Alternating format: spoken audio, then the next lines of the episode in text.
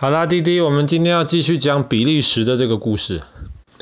比利时这个国家其实基本上是一个很平的一个国家，而且昨昨天讲到布鲁塞尔的时候，我们就讲到比利时其实是在法国跟德国中间的地方，所以在历史上比利时常常发生战争。比方说，爸爸去年讲故事的时候讲过，有一场叫做滑铁卢之战。就是拿破仑被打败的那一场仗，那场就发生在比利时。那滑铁卢战场是一个爸爸很想去的一个地方。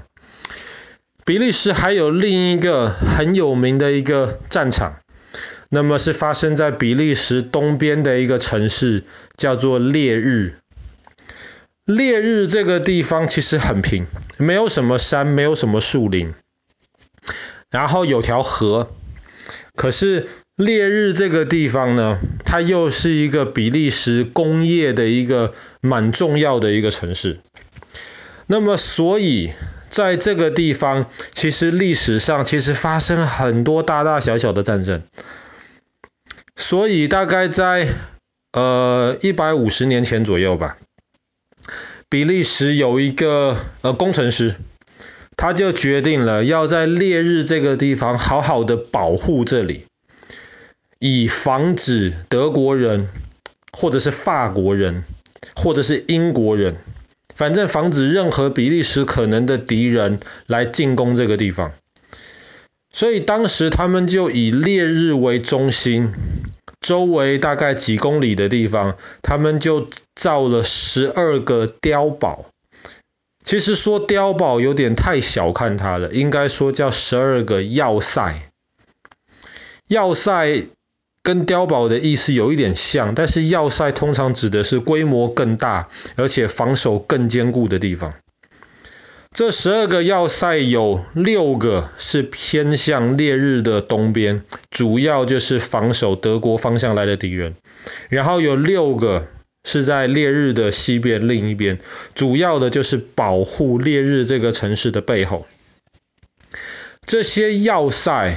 建造的非常非常坚固，整块的水泥，然后里面还有铁板，而且更要紧的是，这些要塞其实绝大多数的建筑主体都是在地底下，走大炮，还有一点点的屋顶露在地面上而已，绝大多数藏在地底，所以非常非常的坚固。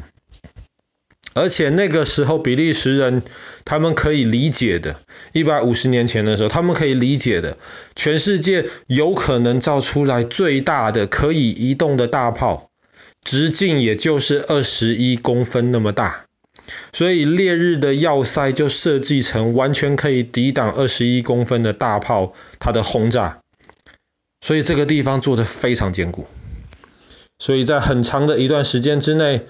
其实不管是德国人还是法国人都不敢都不敢小看烈日这个地方的防守。可是到了一九一四年的时候呢，我们知道第一次世界大战发生了。爸爸去年也讲过第一次世界大战的故事。第一次世界大战主要是由德国挑起的，所以德国当时就想说，我们要怎么样进攻法国呢？法国也知道德国有可能会主动攻击他，所以法国跟德国边界的这个地方，法国当时就用了非常非常多的士兵，重点的防卫这个地方。那另一边呢，靠近卢森堡那个地方，我们可能明天会讲到卢森堡的故事。靠近卢森堡都是山跟森林，所以德国的军队不容易从那边进入。所以当时德国人想，我们要怎么进攻法国？怎么样在最短的时间之内击垮法国？然后平定了德国西边之后，就可以把部队调到东边去对付俄罗斯。最好的方法就是经过比利时。我们不要在德国、法国边界跟法国打起来，因为那边法国有非常非常多的严密的防守。我们最好就是经过比利时。法国人他不可能去防守比利时的土地嘛，因为在那个时候比利时是一个中立而且是一个独立的国家，所以法国人也基本上没有想到德国会为了进攻法国，还去进攻了一个比利时。所以当时德国就决定了，我们攻法国要先攻比利时，攻比利时我们就要先啃下来这个烈日要塞。那么要进攻烈日要塞不是一件容易的事情啊！爸爸刚刚讲过，这个地方防守非常非常严密。所以在一九一四年八月的时候呢，德国人就决定了，在没有通知比利时的情况之下，德国的军队大概快十万人就进入了比利时。比利时军队也不是完全没有准备，他们很快就把烈日附近河上面的桥全部都破坏掉了。然后没有桥嘛，德国人过河就比较麻烦一点。他们就赶快把他们全部的在边界上的军队呢，都缩回去，躲在这个烈日要塞里面。比利时军队进去啦，德国的军队好不容易过了河之后，发现前面就是一堆大炮在等着他们。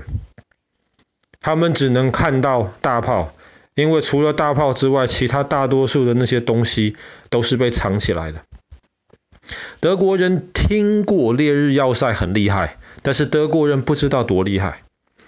所以一开始，当德国人往烈日要塞发炮，或是用枪来攻击他的时候，烈日要塞一点损害都没有。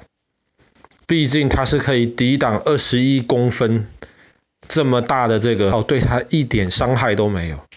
相反的，烈日要塞里面的那些大炮。发出来的那些飞弹的那些威力，蹦蹦蹦，没有多久，德国部队就发现他们承受不住。后来德国部队就想办法，趁晚上看不到、看不清楚的时候来攻击。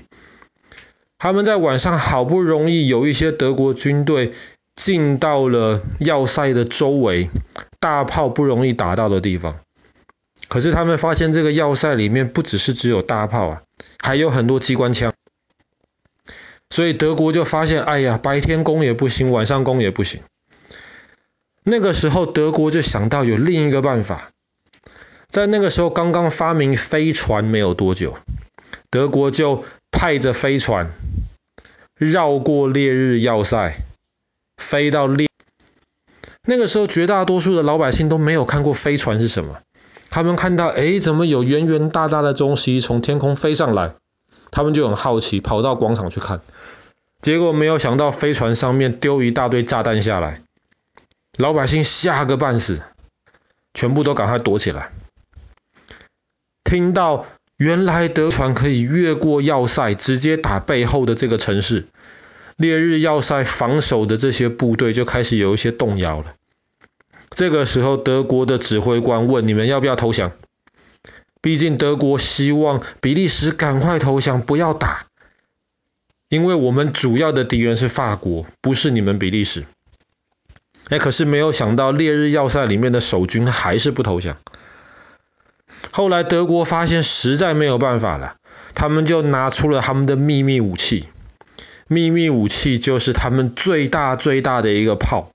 炮管宽四十二公分，比比利时人之前想的二十一公分还要大四倍，而不是大两倍啊，是大四倍啊。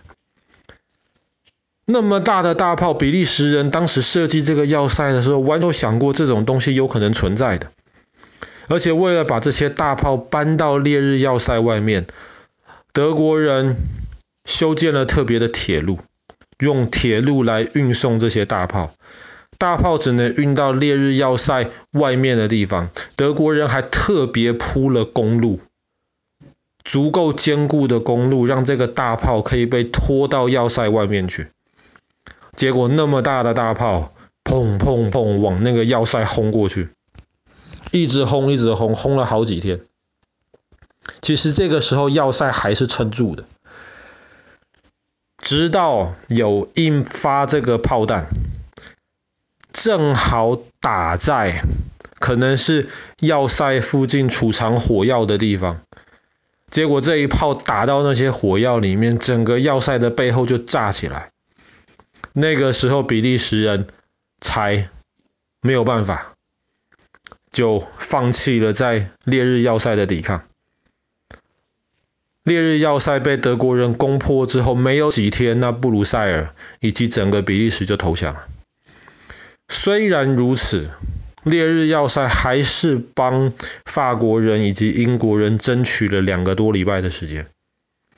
很多历史学家就相信，英勇的抵抗了德国人，争取了这两个多礼拜的时间，让法国人跟英国人可以更好的动员他们的部队。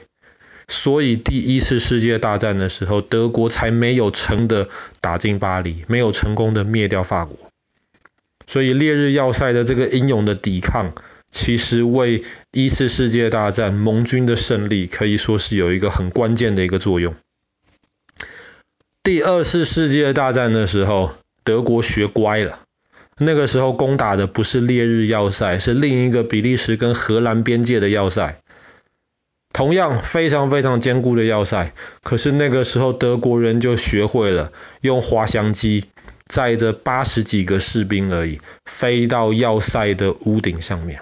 要塞屋顶上面没有炮，那个时候再往下面丢炸弹，或者是往下面。用一些攻击性的武器，所以在第二次世界大战的时候，德国人战术很成功，就很快的就把这些要塞给攻破。可是还不能否定的就是第一次世界大战的时候，烈日的要塞存在，对于整个战争的进程其实发展了一定程度的影响力。那今天烈日要塞很多都被摧毁了，但是还有一些是留下来的。那么观光客到那边可以去参观一下。缅怀一下一百多年前这一场非常残酷的战争留下来的这些遗迹。好啦，那么我们今天的故事就讲到这边。比利时的烈日要塞。